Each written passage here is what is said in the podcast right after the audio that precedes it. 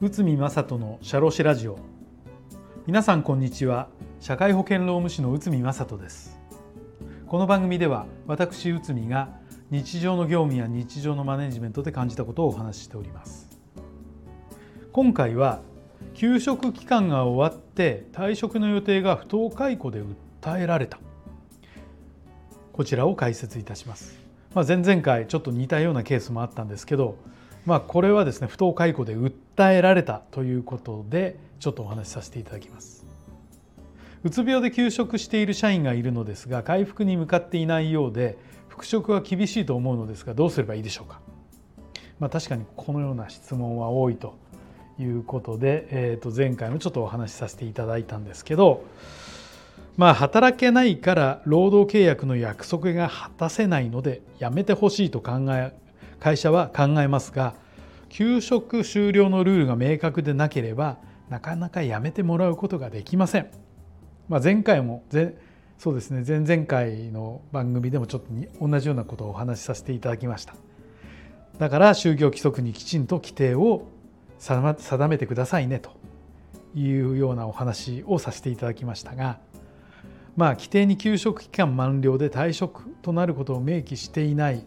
と休職者もいつどのようになるのだろうと不安ですし会社としても区切りが見えなくなってしまうのです。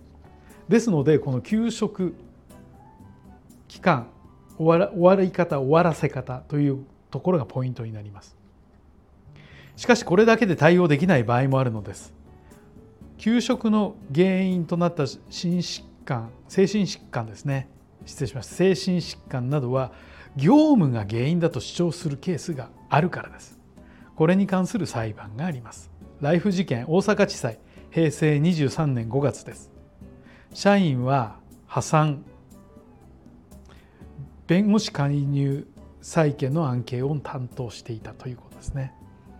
担当となった後業務が忙しくなり増員を会社にお願いしても聞き入られなかったので残業がすごい増えちゃったということです。でこの方はめまいに襲われうつ病と診断されました。有給を消化しきった後休職となったのです。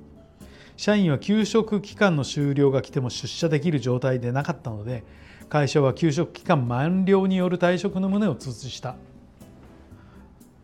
その後社員は労働基準監督署にうつ病となったのは業務が原因として労災を申請し監督署はこれを認めた社員はうつ病は業務が原因となったことが労災認定されたので退職扱いは無効であると考え会社を安全配慮義務違反で訴えました。慰謝料も請求した。そして裁判所は以下の判断となったのです。退職は無効である。業務が原因で療養している場合は法的に解雇はできない。慰謝料についてはもともと社員側の原因もあるので3割減となった。まあ会社がざっくり敗訴となったのです、まあ、この裁判を見てみると社員がめまいを起こした月より3ヶ月間前3ヶ月間の残業時間110時間132時間179時間となって1ヶ月100時間を超えたら過重労働と判断されてますのでこれに該当するというふうになりました。また業務内容も人員不足等で過酷なものであったと判断されたのですよって休職そのものは労災による治療となり退職、まあ、解雇ができないということになりました。こうならないためためにも、まあ、過重労働を防止すると。社員に健康かつ安全に働いてもらうことが会社の義務なのです。ということです。まあ、これはあの業務が原因か業務が原因じゃないかというところもポイントになるんですけど、まあ、この判断、まあ、多くは仕事が原因で私は例えばうつになったっていうような話よく聞くんですが、まあ、あの厚生労働省の判断のその過重労働ですねここはやはりあの客観的な見方として重要になるのでまあ、それ以外はなかなか取り上げられてられづらいというのも事実かもしれません。ただ残業時間多いとこういうふうにすぐ業務に起因するというふうになった場合は会社側の安全配慮義務違反も問われてしまうのでその辺はやはり過重労働というのは NG ということになります。はい。今回は休職期間が終わって退職の予定が不当解雇で訴えられた。